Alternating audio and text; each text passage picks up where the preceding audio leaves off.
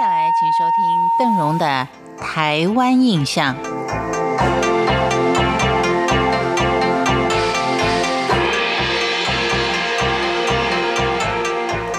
最近从很多的报章跟媒体的介绍上，认识了一种新的旅游方式，叫做社区生态旅游。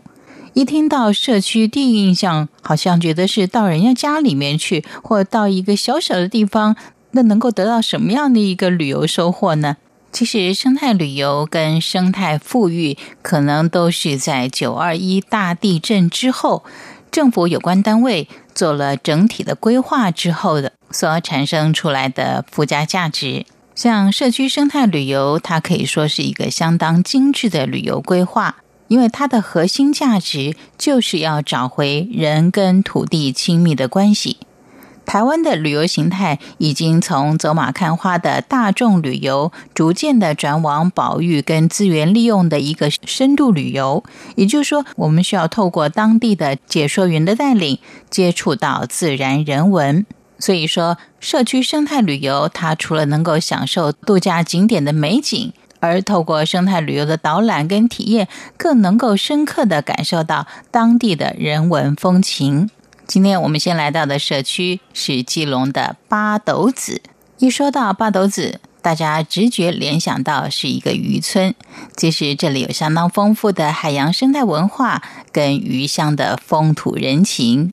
所谓海洋生态最具代表性的，大概就是藻类了。基隆八斗子推出了一个叫做“八斗子藻乐趣”的活动，这个藻就是海藻的藻，带着游客来到海边采集绿藻。采绿藻，光听起来就相当的吸引人。在基隆的八斗子有很多的海蚀平台，而这些平台从春天开始就会出现很多的绿藻。看起来就像岩石披上了绿色的外衣，这些绿藻可是可以现吃的哦。但是还有一项尝试要了解啊，因为这些绿藻呢，到了七八月进入夏天之后就会变老，口感吃起来就像塑胶。所以想要吃到新鲜的绿藻的话，在四五月是最好的时候。那么你说到了七八月就没得玩了吗？到时候呢，可能游客可以到潮间带去寻找海洋生物。所以，如果说您是在四五月来到基隆八斗子的海蚀平台，您可要千万的小心，不能够穿一般的鞋子或是打赤脚，因为那是很滑的，一不小心会滑倒。所以建议大家可以穿上当地的手工草鞋，它是靠打结拉紧的方式来调整长度，对您来说可能是相当新鲜的一个体验。另外，还有一个很好玩的活动，叫做爬手网。所谓的爬手网是在渔网边缘绑上小铅块，然后把渔网丢出去，散开在海面上之后，利用铅块的重量把渔网收起来，有些鱼就会被网住。撒网的手势力道可都是要有技巧的。早年渔村的男子都要学这项技巧，而现在呢，可能成为大家的一个挑战了。到了基隆的八斗子，除了渔业文化的体验之外，路上的行程呢，您可以拜访有百年历史的孤老石的石厝。早年我们的先祖们最擅长的就是就地取材，利用路上的孤老石堆砌成的屋舍。俗谚上是说冬暖夏凉，但是住在这种孤老石所砌成的房子里面，可是冬冷夏凉。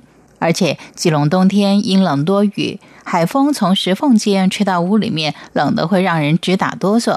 还可以看出贫富的差别。如果石头墙面还有糊上水泥砌红砖的，这就表示屋主的财力比较雄厚。另外，经过金龙老街，还有一条神秘的步道，短短十分钟的路程，可以让您看见一片世外桃源的美景。而这片可以看到基隆最美海景的草原，官方称之为忘忧谷，是能够远远望见幽静的山谷。但是当地人喜欢叫它做忘忧谷，也就是只要看到这片海天相连的美景，相信大家暂时都能够忘记世俗的烦恼。今天跟您聊的是基隆的社区生态旅游，谢谢您的收听，我是邓荣，台湾印象，我们下回见。